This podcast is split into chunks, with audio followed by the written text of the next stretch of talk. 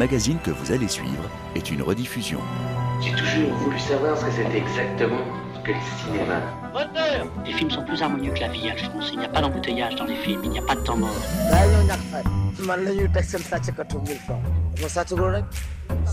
Tous les cinémas du monde. Tous les cinémas du monde. Sophie Torlotin.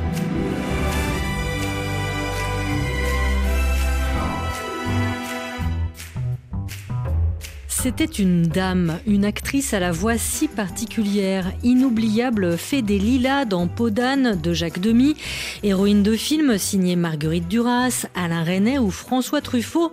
Mais c'était aussi une militante féministe et une cinéaste visionnaire dont le documentaire Sois belle et tais-toi ressort en salle et conquiert une nouvelle génération de cinéphiles. Tandis que le film de Chantal Ackerman, Jeanne Dillman, 23 quai du commerce 1080 Bruxelles, élu meilleur film du monde l'an dernier, sera lui aussi de nouveau à l'affiche dans 15 jours.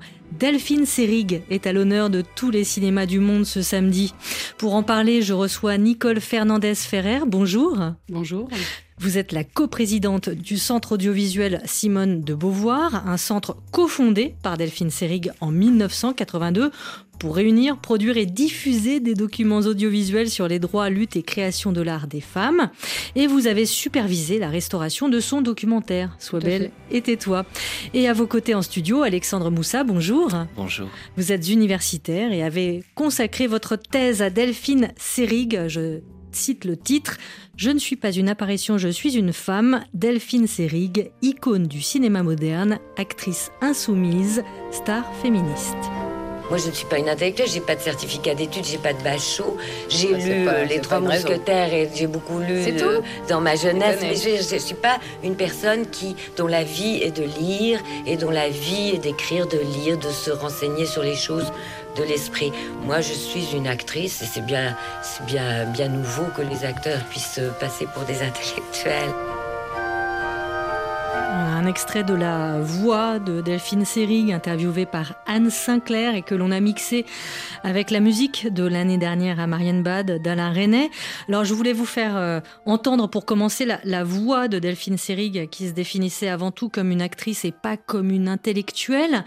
Et pourtant c'est ainsi qu'on l'a euh, identifiée, en tout cas à ses débuts, comme une sorte d'égérie euh, du cinéma euh, d'avant-garde ou élitiste, l'icône du cinéma moderne, hein, pour reprendre une partie de votre intitulé, euh, de votre thèse, Alexandre Moussa. Oui. Effectivement, je pense qu'il y a eu une forme de malentendu à ce sujet, notamment parce que l'année dernière à Marianne Bat, qu'elle a tourné avec Alain Resnais et qu'il a fait vraiment connaître du grand public, est un film en fait qui intervient quasiment dix ans après ses débuts au théâtre. Elle a joué beaucoup de choses au théâtre qui n'étaient pas forcément des choses intellectuelles, qui étaient des pièces euh, classiques de répertoire, des rôles de comédie plus contemporains, où elle a joué une galerie de caractères euh, de soubrettes, de travestis, de, enfin des, des rôles très éloignés de ceux qu'on connaît d'elle. Mm. Oui, on connaît d'elle parce que effectivement, donc chez René puis chez euh, Duras par exemple, elle obtient son premier rôle au, cinéma à New York. Elle était partie à 20 ans en 52 pour suivre les cours de Lee Strasberg à, à prestigieuse Actors Studio et elle tourne dans Pull My Daisy de Robert Frank et Alfred Leslie sur un scénario de Jack Kerouac, donc euh, un film sur la Beat Generation un film qui est devenu culte. Euh, je ne sais pas si vous l'avez vu euh, l'un et l'autre, Nicole Fernandez-Ferrer. Oui, bien sûr, vous dites-vous. Mais un film qui est misogyne, à en croire euh, les... Jean-Marc Lalanne, hein, qui vient aussi de sortir, publier un livre sur Delphine Seyrig. Oui, tout à fait. C'est ce qu'on peut dire du film. Elle a un rôle complètement subalterne et vraiment d'une femme au foyer muette. Et d'ailleurs, elle est créditée sous son second prénom dans le film et pas sous son nom Delphine Seyrig. Et elle apparaît effectivement comme une espèce d'ombre de femme qui est là, qui est dans le foyer, qui attend. Et ce sont les hommes qui sont euh, les héros, on va dire, du film, comme dans beaucoup de scénarios de cinéma. Mais c'est assez étonnant parce que ce film est culte, il est tout fait disponible sur Internet, on peut le trouver très facilement. Il est devenu voilà une espèce de film culte, mais surtout pour on va dire un public masculin ou en tout cas un public peut-être aussi féminin, mais qui a un regard masculin sur le cinéma. Et peut-être ouais. c'est un, film emblématique en fait notamment parce que ce qu'il en a été fait à l'époque par Jonas Mekas, euh, qu'il a érigé comme un monument du New American Cinema. Après sur cette euh, l'aspect misogyne du film, ce qui est assez intéressant, c'est que toute l'histoire du film et le personnage de Serig est provient en fait d'une anecdote euh, racontée euh, effectivement par Caroline Scassadi où en fait la place qu'elle a dans l'histoire réelle qui s'est produite n'est pas du tout celle qu'elle a dans le film. C'est-à-dire que dans ce film il y a toute cette histoire que l'épouse ramène un prêtre à la maison et qu'elle incarne en quelque sorte l'ordre établi par rapport à ce groupe de poètes un peu rebelles. Et en fait dans la vie c'est plutôt en fait Jack Kerouac et, euh, et Neil Cassady effectivement qui ont qui ont amené ce prêtre chez eux. Voilà donc ils lui ont confié ce rôle. Néanmoins, c'est euh, à partir de l'année dernière à Mayenba, donc de René, 61, euh, puis deux ans plus tard dans Muriel ou le temps d'un retour du même Alain René, qui lui vaut d'ailleurs la Coupe Volpi de la meilleure interprétation féminine à Venise, qu'elle devient un peu cette égérie du cinéma moderne. Elle est un peu une figure des avant-gardes, y compris au théâtre aussi, euh, et puis proche du nouveau roman, des auteurs du nouveau roman. Du nouveau roman, c'est sûr, puisque Alain René a collaboré effectivement avec Alain Robbe-Grillet et Jean Quérol sur ces deux films. Après, ce qui est assez passionnant, je trouve, c'est que effectivement, si elle est devenue cette égérie moderne, surtout je trouve dans Muriel, c'est parce que voilà, si son image peut rappeler justement un côté un peu icône du cinéma classique, Greta Garbo, Marianne Dietrich, elle a une forme de modernité dans son jeu, une sorte de dissonance qu'elle crée dans sa manière de, installer une distance entre elle et ses personnages, qui fait en fait justement toute sa modernité dans ses premiers essais avec euh, avec Alain René. Donc elle acquiert dans ces années-là, les années 60, euh, presque un statut de star. Est-ce qu'on peut dire ça? Oui, on peut dire star. Nicole Fernandez Ferrer. on peut dire star. D'ailleurs, elle était considérée. Euh, il y avait pas mal de presse aussi sur elle. Elle avait tout à fait ce côté-là qui n'était pas un choix de sa part, mais c'est ce qu'elle est devenue en fait euh, par le biais de ses films. Et d'ailleurs, ça se rapproche de ce que Alexandre explique très bien. C'est aussi elle, elle performe une certaine féminité qu'on attend d'elle et qu'elle va ensuite casser. Mais donc, elle est tout à fait dans cette période. Donc, oui, c'est une star. Avec cette blondeur, euh, elle est très, très belle. C'est une très belle femme, blonde, avec une voix, une voix de violoncelle, disait Michael Alors, on a beaucoup parlé de sa voix. C'était sa voix réelle, alors qu'elle posait un peu plus, évidemment, au théâtre, notamment, mais également au cinéma. Mais euh, pour avoir travaillé avec elle, avoir eu la chance de travailler avec elle, c'était sa voix, en fait, c'est pas du tout un jeu. Par contre, euh, le jeu, c'est plutôt du côté du corps, de l'attitude, de l'habillement même, puisqu'elle parle même d'elle-même en parlant de travestissement, quand elle est habillée euh, comme une femme, on va dire, entre guillemets, traditionnelle. Ou, comme une dame. Comme une dame. Alors, héroïne du cinéma d'auteur, plutôt périphérique euh, du cinéma euh, grand public, sous les traits de Fabienne Tabar, elle est l'objet du désir et de la fascination d'Antoine Douanel dans Baiser volé de François Truffaut, c'est en 1968. Je vous propose un contrat un vrai contrat équitable pour tous les deux. Puisque nous aimons tous les deux ce qui est exceptionnel, voilà. Je viens là, près de vous, maintenant. Nous restons ensemble pendant quelques heures. Et ensuite, quoi qu'il arrive, nous ne nous revoyons plus jamais. D'accord? Voilà, Delphine Séric dans Baiser volé de François Truffaut. Et c'est dans ce film, Alexandre Moussa, qu'elle est définie par le personnage, donc Antoine Douanel, comme une apparition. Alors, d'où vient la citation euh, qui donne le titre à votre thèse? Je ne suis pas une apparition, je suis une femme. Oh bah justement, ça vient de ce, ça vient de ce, de ce passage, euh, effectivement, du film. Et c'est ce qu'elle affirme à, Antoine Douanel.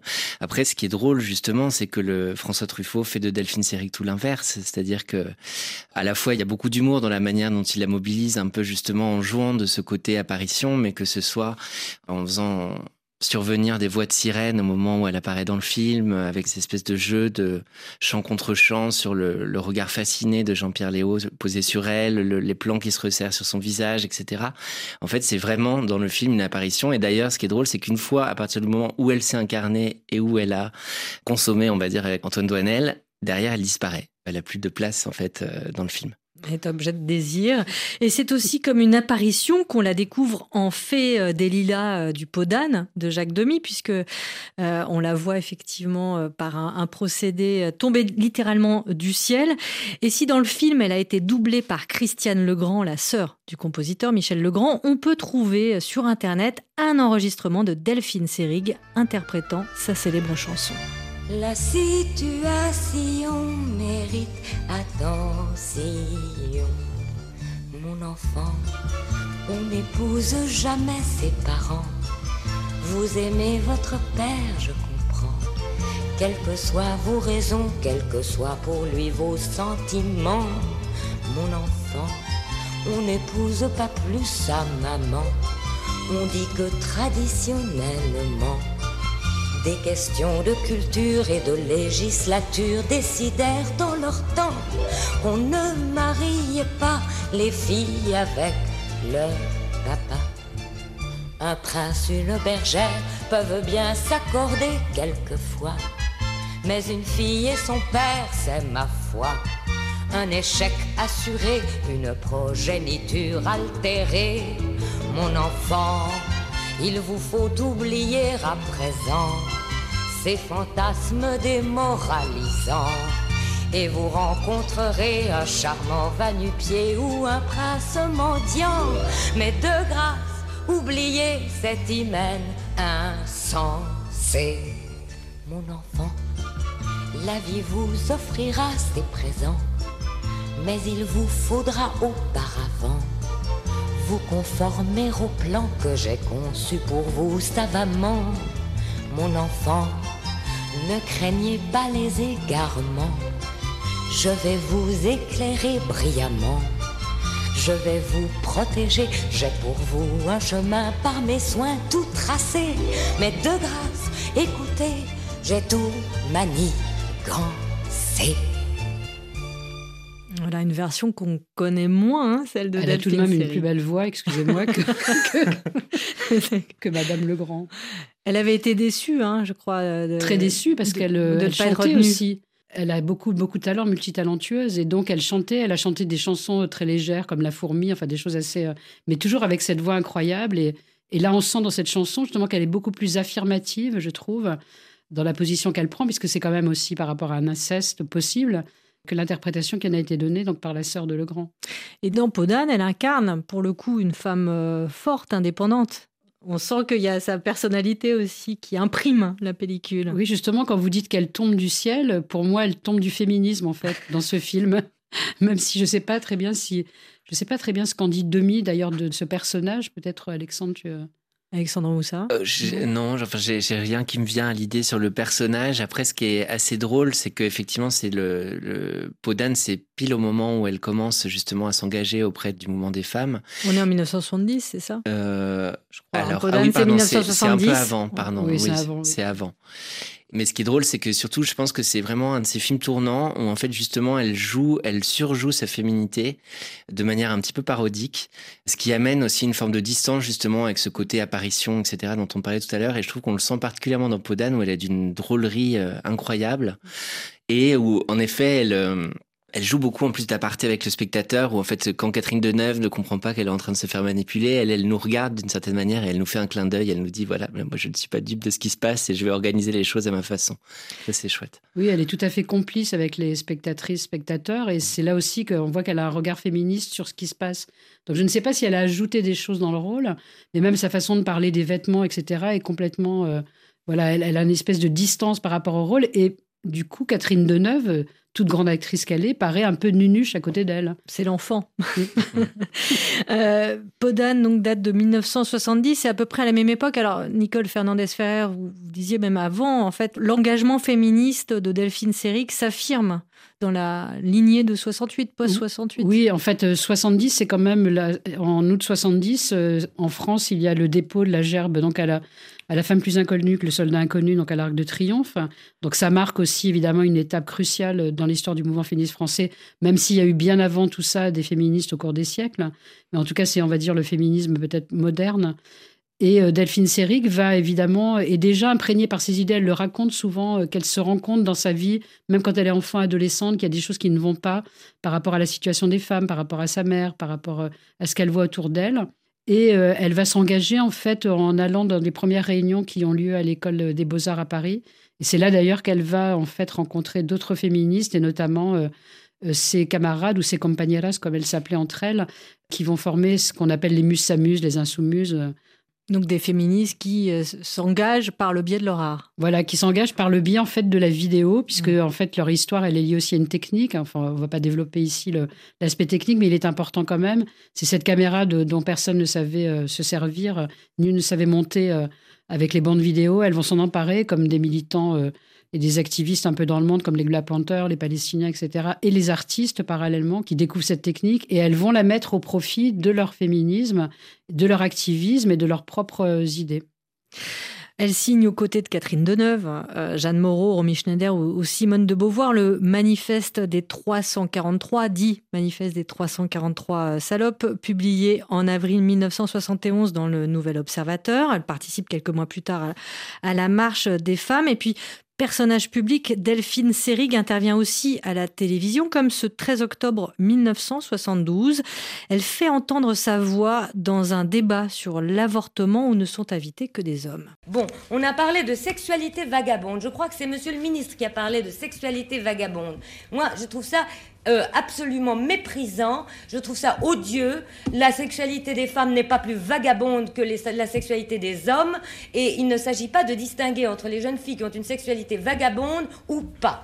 Ça, c'est une chose que je trouve parfaitement écœurante. un terme qu'on ne devrait pas entendre. Bon, on a parlé de donner la liberté. Est-il raisonnable de donner la liberté? Vous êtes tous des hommes, là. Il y a des millions de femmes en France et on est en train de discuter de savoir si on doit leur donner la liberté, si elles sont capables de prendre leurs responsabilités. En somme, nous sommes des petites, des petites euh, euh, personnes inintelligentes, comme des petits chiens qu'on doit promener de telle heure à telle heure, et on ne nous donne pas notre autonomie, l'autonomie de notre corps. C'est bien ça, vous êtes en train de discuter de si nous sommes suffisamment raisonnables pour qu'on nous donne notre liberté. Notre liberté, nous la prenons tous les jours au risque de notre vie. Les femmes se font avorter au risque de leur vie. Il me semble que euh, c'est savoir ce qu'on veut à ce moment-là. Quand je, je n'ai pas pu suivre tout votre débat parce que vous avez dit, vous avez fait de longs discours qui, à mon avis, ne mènent à rien vu qu'il n'y a qu'une femme dans votre débat. Non, il y en a trois, avec, trois avec vous. Deux, femmes, trois Oui, mais moi, moi, je parle une fois toutes les. Voilà, effectivement, puisqu'elle était installée dans un studio à part, en fait, hein, Nicole Fernandez. Oui, c'était, c'était en fait un dispositif de cette émission qui consistait à réunir un panel entre guillemets de spécialistes de sujets. Donc là, sur l'avortement, le panel d'hommes, avec effectivement, il y avait une femme dans, enfin, qu'on voit à l'antenne et euh, elle était dans une pièce isolée, donc on lui, euh, on l'a laissé intervenir, mais à des moments particuliers. Donc euh, elle profite, on voit qu'elle parle très vite, tout en articulant très bien, pour se faire comprendre et qu'elle va déverser en fait tout ce qu'elle a à dire sur le sujet. Et c'est extrêmement fort. Blandine Lenoir l'a repris d'ailleurs dans le film, son film et je pense que c'est une très bonne idée puisqu'il y a, une un personnage qui l'incarne en fait dans le film. Et là, on la voit telle qu'elle. Et les personnes sont surprises que Delphine Seyrig, tout en étant alors cette personne qu'on disait éthérée, euh, au-dessus des réalités, etc., avait les pieds sur terre et était quelqu'un qui était radical et qui euh, pouvait se mettre en colère. Et je pense que c'était une saine colère, comme on dit, euh, et qu'on a le droit de se mettre en colère quand on n'est pas d'accord sur un sujet aussi important que pouvait l'être l'avortement, qui était interdit à l'époque en France. Oui, Alexandre Moussa. Ouais, en fait, pendant longtemps, Delphine Seyrig, elle refusait vraiment d'aborder justement des sujets personnels, etc. Elle était assez discrète sur sa vie privée dans les années 60. Et en fait, euh, il y a un moment où elle réalise que cette notoriété qu'elle a acquise au théâtre, au cinéma, etc., elle peut la mettre au service non pas justement de sa vie personnelle, mais de combats de société. Et du coup, les gens découvrent en fait une Delphine Seyrig qui ne correspond pas du tout au rôle qu'elle avait à ce moment-là au cinéma. Et il y a une sorte de choc, même dans les, textes très injurieux qui ont été écrits sur elle à ce moment-là, parce que les gens n'arrivent pas en fait à comprendre comment effectivement l'apparition de Baiser volé ou la fée des lilas, etc. peut s'exprimer euh, de manière aussi radicale euh, à la radio et à la télévision tenir tête à des ministres, mm. euh, star féministe, ça c'est là un des attitudes de votre thèse, Alexandre Moussa. Elle prête son hôtel particulier de la place des Vosges pour des avortements à l'époque illégaux. Mm. Oui. oui, tout à fait. C'est pour ça que je parlais de Blandine Lenoir qui l'a repris dans son film. Et donc, elle a aussi fait, comme d'autres femmes ont pu le faire par ailleurs, prêter donc euh, son lieu, son appartement, pour qu'on puisse réaliser euh, ces avortements euh, dits de la méthode Carman, qui est montré d'ailleurs dans le film Yaka baiser de Carole Rossopoulos, auquel elle a aussi participé. Et donc c'est très important parce que là, on est vraiment dans le concret, c'est-à-dire qu'elle prend là toute sa place comme citoyenne et comme militante féministe pour aider réellement d'autres femmes. Parallèlement, dans ce début des années 70, hein, dans les cinq premières années, elle euh, se tourne, Alexandre Moussa, vers des réalisatrices aussi, dont elle, apprécie la, vision. Bon, il y a Marguerite Duras, avec qui elle avait déjà tourné. Euh, il y aura en 75 Chantal Ackerman pour euh, Jeanne Dillman. Je ne redis pas le, titre complet. Il y a Liliane de Carmadec. À ce moment-là, on a l'impression qu'il y a un alignement des étoiles entre sa carrière cinématographique, enfin son jeu d'actrice, et ses engagements peut-être féministes aussi. Ouais, alors en fait, ça a pris un petit peu de temps, c'est-à-dire que justement la première moitié des années 70, elle essaie de concilier les deux, et notamment dans un, avec une adaptation de Maison de poupée d'Ibsen réalisée par Joseph Lozay avec Jane Fonda, qui va être une catastrophe parce que effectivement le Lozay n'avait pas pensé, il voulait faire un film féministe, mais il n'avait pas pensé que les actrices pourraient avoir quelque chose à dire sur l'adaptation. Ça s'est très très mal passé, et donc elle a joué un peu des rôles un petit peu alimentaires. Euh, elle était aussi moins sollicitée, des choses moins intéressantes, et d'un seul coup, effectivement, elle a eu ce triple percute euh, où en fait elle a, présenté à Cannes 75 ces trois films en fait, India Song de Marguerite Duras, Aloïs de Liliane de Kermadec et Jeanne Dillman, 23, qui est du commerce, 1080 Bruxelles, de Chantal Ackerman. Et effectivement, c'est le début, en fait, d'une période où elle va sur les 15 dernières années de sa carrière, je pense 80% des, des films qu'elle va tourner, ça va être au service de réalisatrices dont elle salue effectivement la vision et qui lui donne en fait des rôles qu'elle n'a jamais eu avant. En fait, euh, elle joue des rôles beaucoup plus émouvants, euh, beaucoup plus réalistes aussi, et elle s'éloigne en fait du registre que l'on a connu. Et on peut ajouter qu'elle discute aussi avec ses réalisatrices, c'est-à-dire qu'elle a une part justement cette voix qu'elle n'avait pas pu avoir avec Lozé. Là, tout d'un coup, elle peut en fait aussi donner son avis. Et on le voit d'ailleurs sur le tournage qui a été fait par Samy Frey autour de, Jeanne Dielman, euh, quand elle parle à, donc à Chantal Carmen, qui est toute jeune à l'époque. et 25 euh, ans. Voilà, qui est quand même au début de sa carrière. Et donc on voit une Delphine Seyrig évidemment sur d'elle, puisque c'est déjà une actrice confirmée au théâtre et au cinéma, qui va aussi justement essayer de faire comprendre ce qu'elle ce qu'elle elle entend par son personnage dans le film euh, à, Chantal Ackerman, qui quand même, elle reste aussi sur ses positions. Et c'est l'époque aussi où elle commence à tourner en vidéo, c'est-à-dire elle commence à réaliser elle-même. Effectivement, elle se contente pas, si je puis dire, de défiler, de signer des pétitions, ce qui est déjà bien mm. pour une star de son calibre. Elle s'empare de ce nouveau médium que représente la caméra vidéo. Vous disiez, c'est euh, Nicole Fernandez-Ferrer, évidemment, l'aspect technique est important parce que c'est à ce moment-là qu'on commercialise des caméras qui sont maniables, qui sont légères, dont se sont pas encore emparés les hommes. C'est Carole Roussopoulos dans le documentaire Carole et Delphine insoumises de Callisto McNulty qui le dit. Les hommes n'avaient pas mis leurs pattes sur Tout à fait. Alors la caméra n'était pas légère, au contraire de ce qu'on dit. C'est pas pour ça que les femmes s'en sont emparées. Je prends toujours la même comparaison, c'est-à-dire que c'est plus euh, facile de tenir euh, un enfant, euh, si vous voulez, une caméra entre un enfant et une caméra, puisque on va prendre la femme, on va, dire un peu stéréotypée, qui porterait un enfant qui crie. Porter une caméra, c'est un peu plus simple. Mais donc, c'est pas une histoire de poids, c'est surtout une histoire de personne ne connaît ces caméras. Les écoles de cinéma sont vraiment majoritairement aux mains des hommes comme enseignants. Donc avec de la pellicule, donc euh, tout à fait pas la vidéo. La vidéo, c'est donc la, la, suite de la télévision, on va dire, mais sous un format plus petit. Et donc c'est cette liberté en fait qui explique pourquoi les femmes et pourquoi des activistes s'en emparent. C'est parce qu'il y a personne qui sait s'en servir et eux et elles comprennent tout de hmm. suite l'intérêt de cette caméra. D'abord parce qu'on peut voir immédiatement ce qu'on a fait. On peut le montrer aux gens qu'on filme et c'est très important dans un milieu militant. Et on peut donc, on n'est pas obligé d'aller dans un laboratoire, d'attendre de développer, de voir ce qu'on a fait. On peut euh, réécrire, en fait, réenregistrer sur la même bande. D'ailleurs, ce qui va pour moi, en tant qu'archiviste, qui me rend triste parce qu'on va effacer beaucoup de choses et beaucoup de rush. Mais bon, voilà, à l'époque, il fallait bien tourner et ça coûtait quand même relativement cher, même si c'était moins cher que le cinéma. Donc tout cet aspect, effectivement, elles vont s'en emparer, elles vont inventer des techniques même de montage euh, entre elles, ou avec l'aide de Paul Rossopoulos, le, mari de Carole. Donc il va y avoir comme ça toute une inventivité technique, parce qu'on en parle peu souvent par rapport aux femmes. Et donc on peut saluer cette inventivité technique, pardon, qui se met au service d'une cause, en fait, voilà, d'idées qu'elles vont euh, déclarer. Et quand je disais que Delphine commençait à tourner, elle a tourné un film très particulier, euh, Inès, sur une militante brésilienne euh, des années 70 qui avait été incarcérée donc au Brésil, torturée et violée.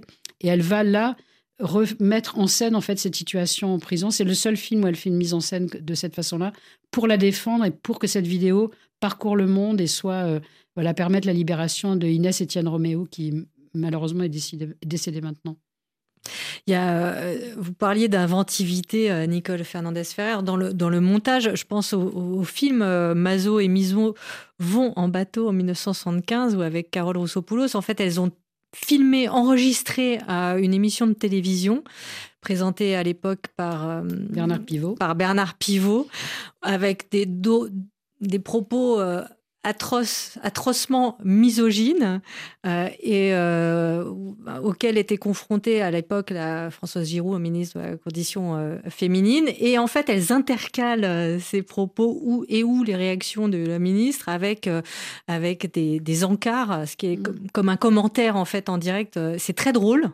C'est à la fois très joyeux et ça dynamite le, le, Tout à fait. C'est en fait on le bah, Zoé Miso, Vent bateau est considéré comme le premier détournement féministe d'une émission de télévision.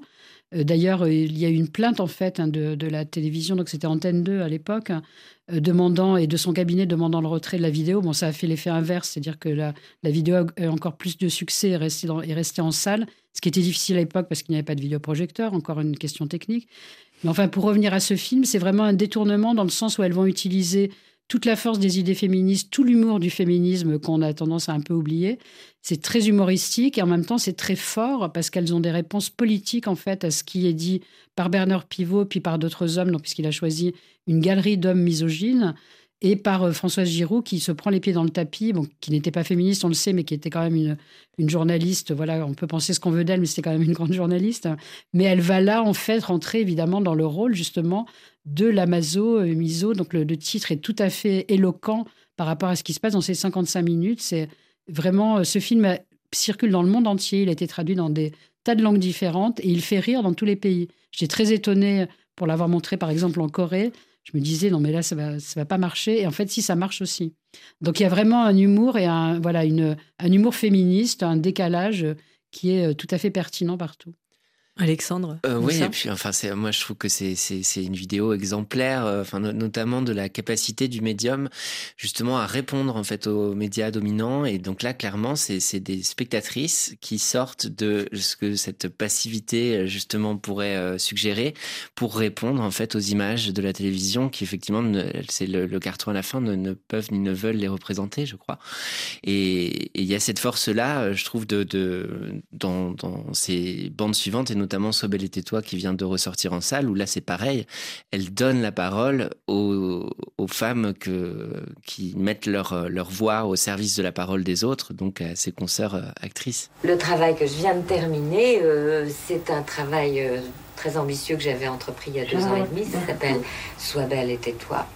Et c'est une, c'est un montage d'interviews que j'ai fait moi-même d'autres actrices à qui j'ai posé des questions que je me posais à moi-même en tant qu'actrice. Voilà, hein, euh, Delphine Seri qui est allée voir entre 1975 et 1976 23 actrices françaises, anglaises, américaines. On retrouve entre autres hein, Shirley euh, Jane Fonda, Maria Schneider, Marie Dubois ou Helen Burstyn, qui s'expriment, à qui elles posent euh, moult questions sur leur engagement professionnel, leur expérience, la place, les rôles que le cinéma euh, veut bien leur donner, qu'est-ce qu'elles aimeraient faire elles ou qu'est-ce qu'elles auraient aimé faire. Alors, donc elles tournent euh, en 75-76, mais le, film ne sort qu'en 1981. Est-ce que vous savez pourquoi tant de temps, Nicole Fernandez Alors déjà, elles ont mis euh, du temps à monter parce qu'il y avait plus de 20 heures de rush.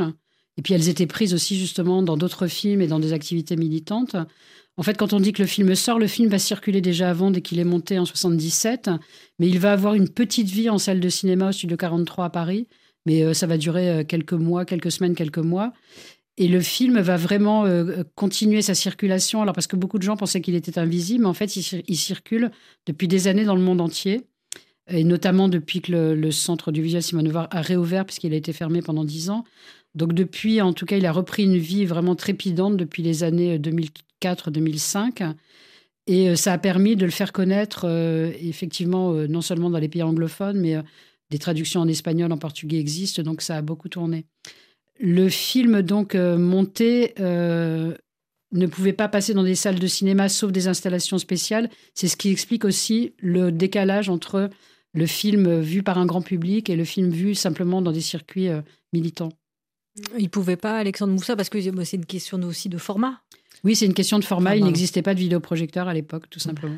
Oui, après, peut-être ce qu'il faut dire aussi, c'est que ces bandes vidéo, elles s'étaient pas pensées comme des, comme des films traditionnels qu'on montre en salle, c'est-à-dire qu'elles existaient pour être montrées dans des cadres associatifs, militants, et pour en fait être le moteur d'un débat aussi avec les spectatrices après la projection, ce qui malheureusement n'est pas forcément le cas justement quand on montre les films en salle euh, sur grand écran. Il a été compliqué à restaurer ce film, Nicole Fernandez-Ferrer? Alors déjà, c'est de la vidéo et donc j'insiste sur le terme vidéo puisque c'est une technologie différente qui est beaucoup plus fragile en fait que le cinéma. Il est plus facile de restaurer un film d'Alice Guy, par exemple, qu'une vidéo de Delphine Seyrig. On a beaucoup plus de personnes qui savent le faire. Le matériau film pellicule est beaucoup plus euh, solide. Donc il y a tout un enjeu en fait euh, d'abord de numérisation. Donc on travaille en partenariat avec la Bibliothèque nationale de France et son service donc audiovisuel qui nous a permis donc d'abord de numériser et ensuite il y a un groupe en fait des personnes qui se sont formées à la BNF pour la, restauration de la vidéo. Donc il y a tout un enjeu à la fois de, retrouver les bonnes images. Le son, ça, ça se passe beaucoup mieux de ne pas tomber dans l'excès du noir et blanc, puisque la, vidéo n'a jamais été noir et blanc, mais elle a toujours tiré un peu vers le gris. Donc ça donne ce petit côté un peu particulier, elle est moins définie. Euh, ça plaît beaucoup aux jeunes générations qui trouvent que ça a un côté vintage, alors que nous, il y a un grain. Par moment, il y a un grain. on a l'impression qu'il y a du grain, alors que c'est pas du grain, mais voilà, ça donne tout cet aspect-là. Donc la, restauration a été longue. En plus, elle, avait débuté euh, juste avant la pandémie, donc elle a été un peu retardée. Mais elle a été longue parce que c'est quand même deux heures quasiment d'images ininterrompu et de, et de, et hein, puisque le film, quand on le voit, pour les personnes qui l'ont pas encore vu, on peut dire que c'est cadré de façon très simple et en même temps très sophistiquée. On ne voit pas Delphine Seyrig On ne voit jamais Delphine Seyrig. On entend de temps en temps sa voix parce qu'elle se traduit elle-même, parce qu'elle était parfaitement bilingue. Euh, mais on ne la voit pas à l'image. On ne voit pas non plus l'opératrice, donc qui est Carole Rossopoulos, qui est à la caméra. Et donc, elles vont mener ces entretiens à la façon, disait euh, Delphine Seyrig, de Comment filme-t-on un président de la République ou un homme politique, parce qu'elle prenait l'exemple des hommes politiques, parce qu'il y avait moins de femmes à l'époque Eh bien, on le cadre de façon à ce que les gens soient concentrés sur sa parole, et c'est ce qu'elle voulait, qu'on reste concentré sur la parole des actrices qu'elle va, va donc filmer, et qu'elle va, où elle va leur poser des questions qu'elle se posait elle-même d'ailleurs sur sa, sur sa profession. Et elle a toujours les mêmes questions qui s'enchaînent. Et en fait, le film, va, ça, ça fait une espèce de construction. On a l'impression qu'elles se parlent entre elles quand on regarde le film, enfin moi qui l'ai vu des tas de fois, ça me frappe de plus en plus. On a l'impression d'une conversation en fait entre toutes ces femmes.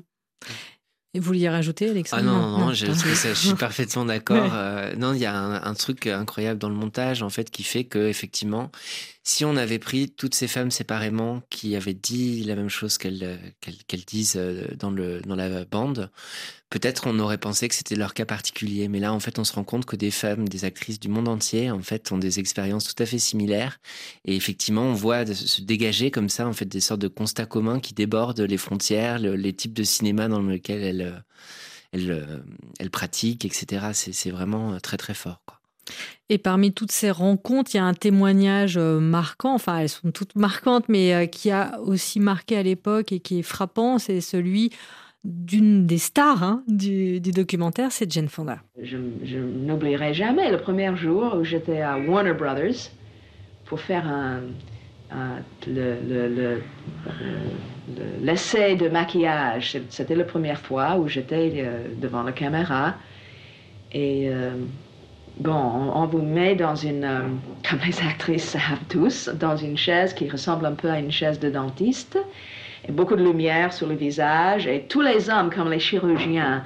Tu vois des gens, euh, des chefs de département de maquillage de plus grands studios de Hollywood, des types très très connus qui ont créé toutes les grandes vedettes, euh, Lombard, tous les autres. Bon, alors ils m'ont travaillé là, le visage, et puis ils m'ont redressé et je me suis regardée dans la glace et je ne savais plus qui, j'étais. J'étais comme quelqu'un sur une chaîne, quoi, qui sortait euh, avec euh, les sourcils qui étaient un peu partout, des lèvres comme, comme une aigle qui était énorme. Euh, ils m'ont dit qu'il fallait que je teinte les cheveux blondes parce que c'était comme ça qu'il fallait être. Ils voulaient que je fasse casser le mâchoire brisé la mâchoire par une dentiste pour creuser les joues. Creuser les joues. J'avais des, des, belles joues d'adolescence un peu. Et puis dernièrement, euh, le, le, mot est venu d'en haut que Jack Warner, le chef du studio, euh, voulait que je mette des faux seins. Ben, il n'aimait pas des, des, femmes avec des petits seins. Alors c'était très clair, j'étais un produit du marché et il fallait bien que je m'arrange euh, pour me rendre commercial parce qu'on allait investir de l'argent sur mon dos. Alors, le mâchoire, quand même, il l'a pas arrangé, ni le nez. Mais j'ai porté des faux seins et des cheveux blancs et les cils pendant dix ans, quoi. Ce qui veut dire que moi, Jane Fonda, était là, et puis cette image était là, et il y avait cette aliénation entre les deux. Voilà, Jane Fonda dans le documentaire de Delphine Seyrig, Sois belle et tais-toi. On est en 1976. Ce qui est frappant, c'est aussi de se dire que euh, depuis les débuts du, de, du système des stars à Hollywood depuis, je sais pas, les années 30, rien n'a changé. et encore peut-être même maintenant. Euh, enfin, c'est un propos qui résonne quand on voit toutes les stars qui, euh, qui subissent des injonctions euh, au jeunisme, qui se font injecter du Botox. Enfin, c'est assez frappant, en fait, mm. comme témoignage. Je sais pas...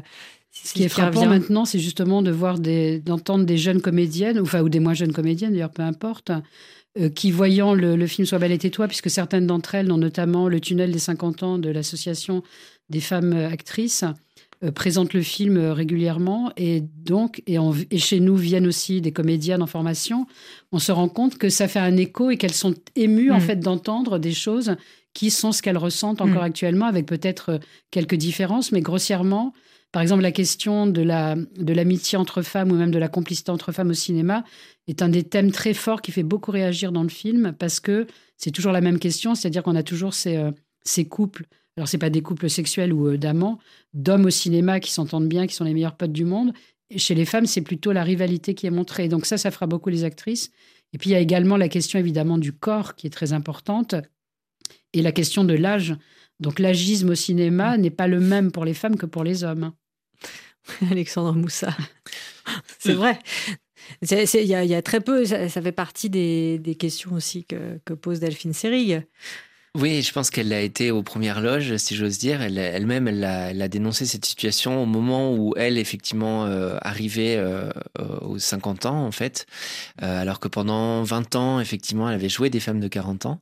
Et d'un seul coup, elle se, elle s'est retrouvée, effectivement, avec de moins en moins de rôles. Elle s'est repliée vers le théâtre et la télévision. Et c'était en partie, je pense, son engagement féministe. Et en partie, en fait, le fait aussi qu'elle avait vieilli et que du coup, elle ne pouvait plus incarner cette euh, cette euh, apparition. Et c'est assez frappant dans ses rôles des années 80. Elle joue plusieurs fois des, des femmes vraiment en fin de vie alors qu'elle a à peine 50 ans. D'ailleurs, elle accepte en fait de se vieillir au cinéma, bah déjà dans, le, dans Muriel de René, mais également quand elle va jouer avec Liliane de Kermadec, et puis aussi, alors là où elle, elle incarne plus son âge avec Ulrike Oettinger, qu'il faut citer quand même, puisque c'est la cinéaste avec qui elle a travaillé à la fin de sa carrière et malheureusement à la fin de sa vie. Et là où elle va avoir des rôles justement qui correspondent, comme le réclament d'ailleurs les, les actrices de mm. Sois belle et tais-toi, de jouer des rôles qui correspondent à ce qu'elles sont et non pas euh, des midinettes ou des très jeunes femmes euh, qu'elles ne sont pas dans la réalité.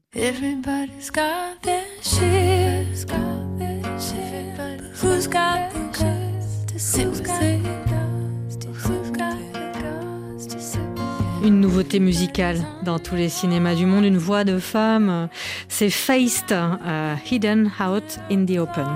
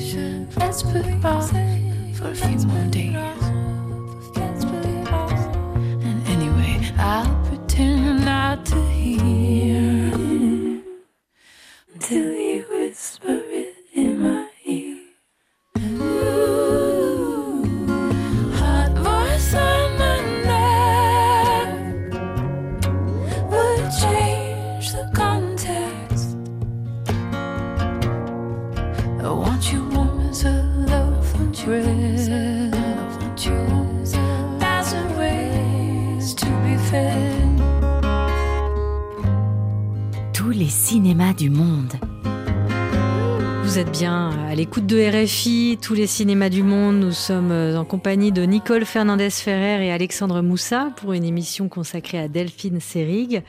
Delphine Seyrig, dont le documentaire Sois belle et tais-toi est à, de nouveau à l'affiche en France depuis le 15 février. Alors, j'ai contacté la distributrice du film, Nicole Medjeveski de Splendor Film, qui m'explique que pour un film de patrimoine, c'est un beau score, 7200 entrées. Il est toujours à l'affiche. Euh, ils avaient fait le, le choix d'organiser pendant trois semaines une seule séance dans les salles parisiennes.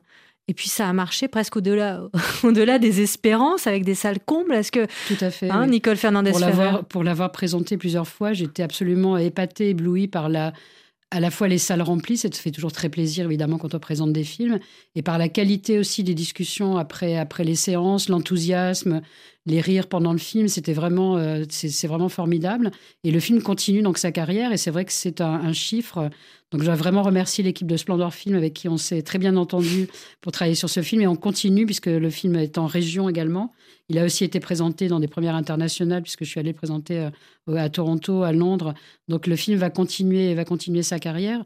Et je voulais ajouter qu'au même moment que cette sortie de, de Sois belle et tais-toi, il y a en ce moment à Stuttgart, pour les personnes qui veulent bien y aller, une magnifique exposition donc, qui a été, dont les commissaires sont Natacha Petricine Bachelet et Giovanna Zapperi, qui porte donc sur Delphine Seyrig et les collectifs vidéoféministes des années 70-80.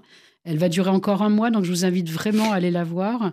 Et pour les personnes qui n'ont pas le temps de la voir, il y a le catalogue de la précédente exposition au Museo Reina Sofia de Madrid, où on trouve des textes sur justement, dont un texte d'Alexandre d'ailleurs, que je dois citer, et où on va trouver donc des textes sur, sur cette, cette exposition.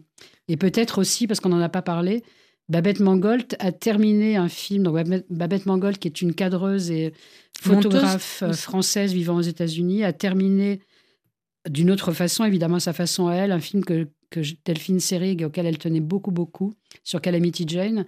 Elle a terminé, elle en a fait une très belle histoire. Donc, euh, il s'agit de Calamity Jane et Delphine A, A Story. Et c'est un film formidable qui redonne aussi, justement, toute la valeur aux images que, que Delphine avait tournées à l'époque, mais qu'elle n'a jamais pu monter. Oui, parce que Delphine Seyrig avait le projet de, de, de faire un biopic, enfin un film de fiction sur ce personnage incroyable de l'Ouest américain qui est Calamity Jane, un, un, un, un film qu'elle n'a pas pu tourner. Ouais, en plus c'est un petit peu plus compliqué que ça, c'est-à-dire qu'en fait à la base c'était inspiré par le, un recueil des lettres de Calamity Jane à sa fille et en fait effectivement il y a, tout, il y a eu toute une polémique aux États-Unis sur est-ce que cette femme qui se prétendait être la, la, la fille de Calamity Jane disait vrai mmh. ou non et en fait Delphine Seyrig avait, avait été très frappée par les lettres, a commencé effectivement à écrire à partir de ce matériau-là et puis en fait à déporter son attention vers euh, vers la fille et vers qui était en fait cette personne effectivement qui avait raconté cette histoire qu'elle était la fille de Calamity Jane. Mm.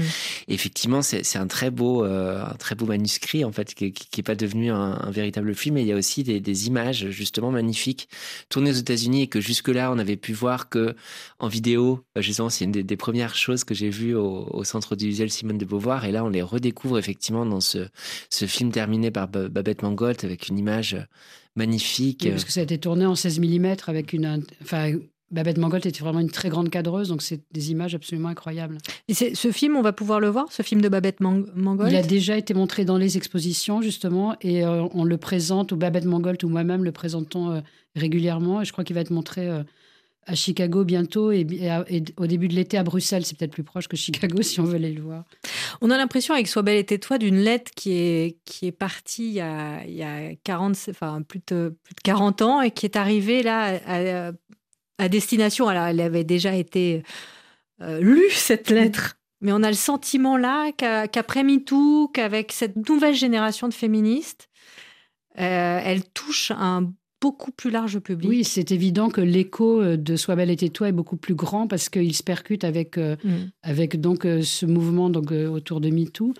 Et puis, mais pendant, par exemple, pendant la pandémie, le texte, enfin les dialogues de l'ensemble de Sois belle et tais-toi, donc deux heures de dialogue, ont été lus à la table par des comédiennes de la comédie française. Ça a été montré donc sur Internet puisqu'il n'y avait pas de possibilité de... Les théâtres étaient fermés. Donc il y a cet intérêt et ça vraiment, c'est une coïncidence, je trouve, extraordinaire et ça montre aussi toute la pertinence non seulement de Delphine Seyrig, mais des féministes de l'époque, de, de Carole Rossopoulos, de Johanna Vider, toutes les femmes qui ont, qui ont travaillé avec elle, c'est-à-dire qu'elles étaient euh, je ne sais pas si on peut dire que c'est un, mouvement euh, avant-coureur ou précurseur, mais en tout cas, elles avaient déjà bien analysé, pris de la distance par rapport à leur situation à la fois de comédienne et de femme dans le monde. Alexandre? Euh, Oui, je pense en fait que c'est vraiment pas un hasard justement euh, que Delphine Seyrig, euh, en général, en fait, d'un seul coup, soit redécouverte aussi par une nouvelle génération de femmes. En fait, quand on regarde au moment de sa disparition en 1990, le, le côté icône cinéphile, apparition, etc. dans les nécrologies, par exemple, efface complètement la féministe. Et pendant des années effectivement on l'a oublié. Enfin c'était un souvenir de, de cinéma de cinéphile effectivement un peu pointu. Et d'un seul coup, effectivement, c'est comme si euh, euh, elle signifiait à nouveau quelque chose et qu'on se rendait compte en fait que toutes les choses qu'elle avait dites et qui n'avaient pas forcément été entendues et qu'on lui a beaucoup reproché, qui lui a beaucoup coûté pour sa carrière, d'un seul coup en fait entrait en résonance pleinement avec notre présent et avec d'autres combats en fait portés par une nouvelle génération de, femmes. Et ce qu'on peut souligner aussi, c'est que ça donne aussi un, intérêt pour ces autres vidéos, donc toutes ces vidéos activistes sur, par exemple, les femmes du Vietnam qu'elle fait avant, en fait, euh, même Sois belle et tais-toi, sur des militantes brésiliennes, sur des militantes incarcérées en Allemagne, euh, tout le travail qu'elle a pu faire donc aussi autour de la folie, puisque c'était aussi un de ses sujets de, de prédilection. Donc ça, ça donne aussi à découvrir ce qu'elle a fait. Et je veux dire aussi que pour nous, c'est une récompense au Centre du Visuel Simone de Beauvoir, de tout le travail qu'on mène depuis plus de 20 ans maintenant, euh, de voir que enfin ces films sont appréciés à leur juste, à leur juste qualité. Et il faut dire quelque chose là-dessus quand même, c'est qu'en fait c'est extraordinaire cette initiative qu'ont eu Carole Roussopoulos, euh, euh, Johanna, euh, Vider, et Delphine, Seyrig, de créer ce centre audiovisuel Simone de Beauvoir effectivement pour éviter de voir disparaître toutes ces bandes vidéo. Et en fait l'histoire vraiment de, de, de ces mouvements féministes des années 70 et en fait c'est une anecdote que j'aime bien raconter mais quand j'ai voulu revoir des films de fiction réalisés par des, des jeunes réalisatrices qui a tourné Delphine Seyrig en fait, ils sont très difficiles, voire impossibles à voir, alors que parce qu'elles ont eu cette, euh, cette intuition qu'il fallait justement écrire sa propre histoire, créer un matrimoine euh, pour ne pas être effacé, et eh bien aujourd'hui, justement, on peut découvrir en salle euh, Sauver les toi, on peut consulter euh, donc Mazo et Miso, Scum Manifesto, beaucoup d'autres bandes très importantes sont entrées dans l'histoire parce qu'elles ont eu cette intuition. Quoi. Nicole Fernandez-Ferrer et Alexandre Moussa, merci.